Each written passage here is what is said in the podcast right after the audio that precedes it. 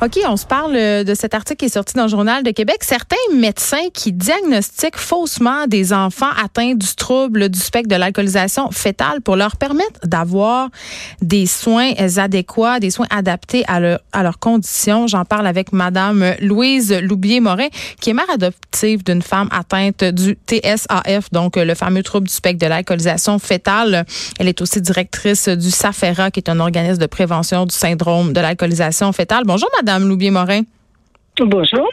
Euh, Madame Loubier-Morin, vous avez adopté votre fille Stéphanie au début des années 90. Euh, Est-ce que vous le saviez au départ que Stéphanie souffrait du TSAF?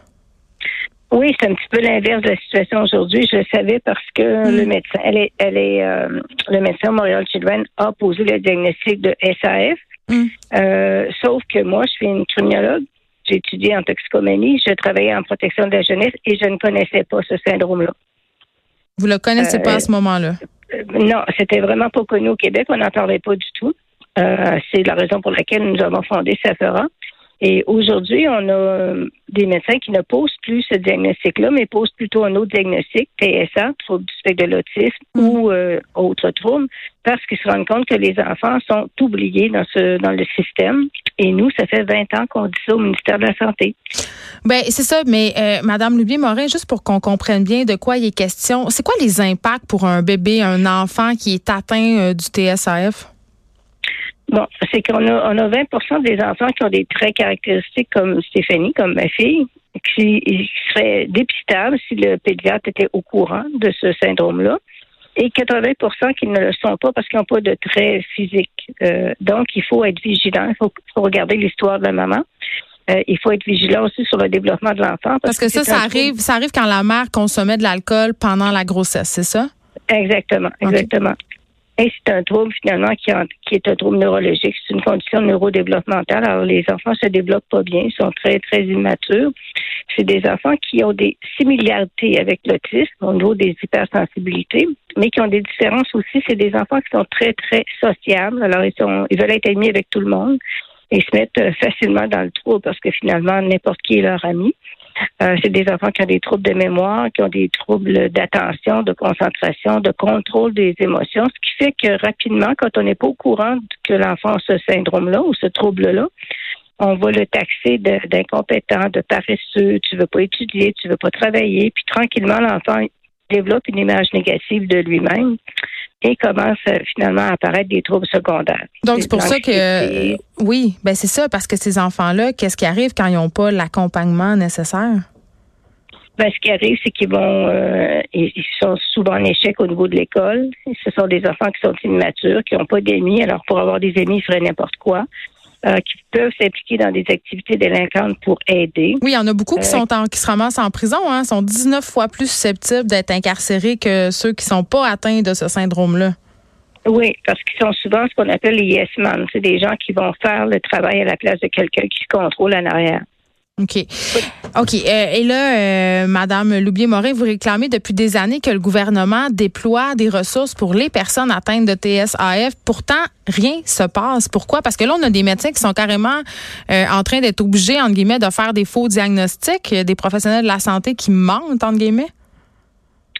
Ben, c'est un peu, c'est un peu une façon de réagir de quelqu'un qui est devant une situation dans un bureau. Cet enfant-là a besoin de service. Puis si je pose pas le diagnostic de TSA, même il si je pas. pense que c'est pas ça, il n'y aura pas de service. En même temps, ce ne sont pas des services qui sont adaptés, tout à fait adaptés au TSAF. Hmm. Et euh, alors. de quoi il y aurait euh, besoin ces enfants-là, Madame Loubier-Morin? Ce qu'on a besoin, c'est des cliniques diagnostiques spécialisées comme il y a ailleurs. Hmm. Il y en a 18 en Ontario, il y en a une au Nouveau-Brunswick, zéro au Québec. On a besoin de classes adaptées. Puis on a besoin aussi de, de services diagnostiques pour les adultes. C'est souvent des personnes oubliées. Alors, moi, ils m'appellent ici, les adultes. Ils me disent, ben, j'ai lu votre site Internet, ma mère consommait, ça marche pas dans ma vie, j'ai de la misère à garder un emploi, j'aimerais ça me faire diagnostiquer, où est-ce que je vais? Zéro, ou nulle part. Il n'y a aucun neurologue qui connaît le TSAF au Québec. OK, on a quand même quelques pédiatres qui le connaissent. On a euh. besoin de classes adaptées, des formations pour les familles d'accueil, des formations à la DPJ qui connaissent pas ce syndrome-là.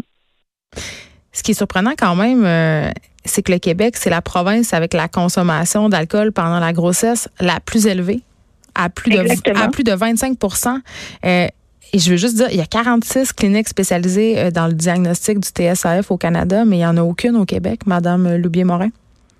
Exactement, c'est ça. C'est complètement aberrant. Complètement aberrant. Et nous, on demande aussi que les CRDI se voient obligés de donner des services aux personnes qui ont un TSAF. Et ça, c'est comme, ça fait trois ans qu'on demande ça au ministère de la Santé. C'est comme si on demandait la Lune, là, c'est impossible. C'est comme, il y a comme un oubli pour ces enfants-là.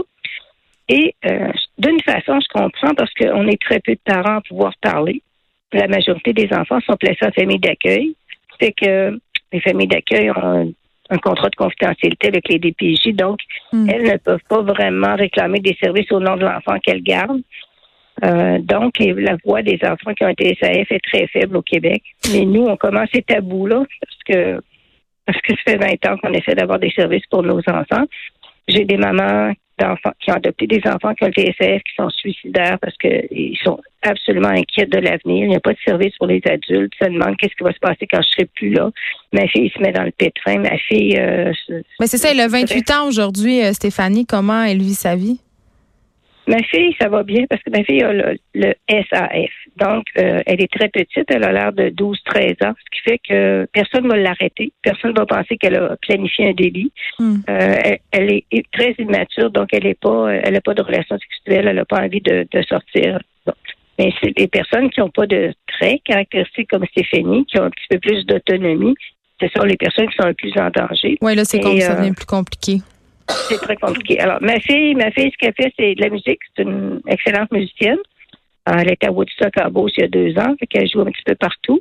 Mais à part de ça, elle n'a pas d'autres activités dans sa vie. Puis si on n'est pas derrière elle, ben il se passera rien. Il faut toujours l'encadrer, il faut toujours euh, composer ses routines. Aucune autonomie. C'est inacceptable. Louise Loubier-Morin, merci. Vous êtes mère adoptive d'une femme atteinte du TSAF et directrice aussi du SAFERA. On rappelle qu'on vous parlait puisque des médecins sont obligés, écoutez, de diagnostiquer euh, le syndrome du trouble du spectre de l'autisme ainsi que d'autres affaires comme euh, des, euh, des TDAH parce qu'évidemment, on n'a pas de ressources pour les enfants qui sont atteints du trouble d'alcoolémie fétale. Merci beaucoup de nous avoir parlé.